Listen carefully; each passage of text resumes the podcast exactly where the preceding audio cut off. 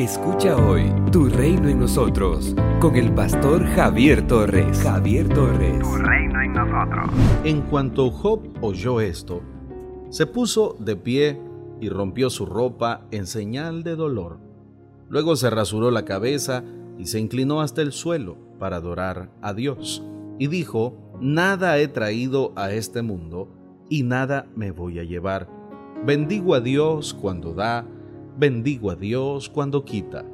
Job capítulo 1 versos 20 y 21. En los versículos 6 al 12 entra en el escenario un personaje conocido como el ángel acusador, traducido también como Satanás, el cual hace parte de la corte celestial.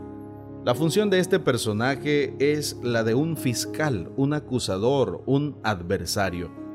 Es como el que equilibra la balanza para que a Dios no se le vaya la mano, en este caso, a favor de Job. Este ángel acusador ha estado inspeccionando lo que ocurre en la tierra y también ha visto a Job, pero de una forma diferente a cómo lo ve nuestro Dios. Para Dios, no hay en la tierra nadie tan bueno como Job. Siempre lo obedece, evita hacer lo malo. Sin embargo, el ángel acusador considera que Job honra a Dios por un interés. A este personaje se le hace difícil creer que un ser humano pueda servir a Dios sin recibir nada a cambio.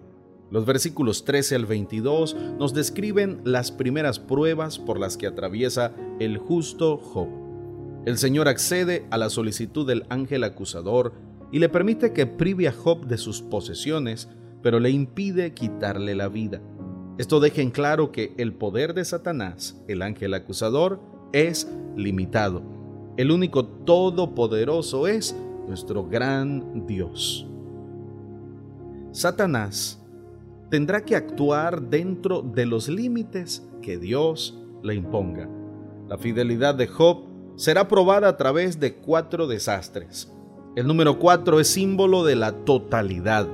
De forma magistral, el escritor sagrado nos relata estas cuatro desgracias que caen una tras otra sobre el justo Job, el siervo del Señor. Hay estribillos o fórmulas que se repiten para resaltar el dramatismo del relato. Solo yo pude escapar para darle la noticia. Y todavía estaba hablando este hombre cuando otro mensajero llegó los desastres son ocasionados por fenómenos naturales y por fuerzas humanas que se alteran. Los sabeos, un rayo, los bandidos caldeos y un fuerte viento del desierto. A pesar de su profundo dolor, indicado por los gestos de rasgar las vestiduras, rasurarse la cabeza y dejarse caer al suelo, propios del duelo, Job, en lugar de maldecir, como lo ha insinuado el ángel acusador, se postra en adoración ante el Señor. En una preciosa oración, el patriarca recibe la soberanía del Señor. Bendigo a Dios cuando da, bendigo a Dios cuando quita. Aún los hombres y mujeres de fe estamos expuestos al sufrimiento, al dolor, a los sinsabores de la vida. Esto no significa que Dios se haya olvidado de nosotros o de los que sufren por causa del pecado oculto, pues no siempre es así. Job nos enseña que debemos adorar a Dios sin importar las circunstancias que atravesemos. Somos una iglesia llamada a establecer el reino de Jesucristo en Nicaragua. Nuestra misión es predicar las buenas nuevas de salvación a toda persona, evangelizando, discipulando y enviando para que sirva en el reino de Jesucristo. IRSA, transformando vidas. El pastor Javier Torres ha compartido la reflexión de hoy. Esperamos que sea de mucha bendición para su vida y su crecimiento espiritual.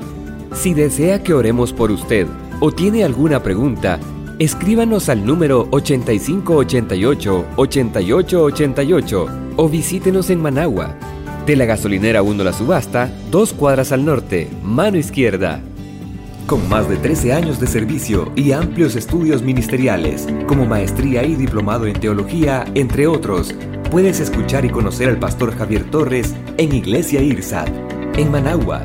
Para más información visita javiertorres.com. Tu reino en nosotros. Tu reino en nosotros.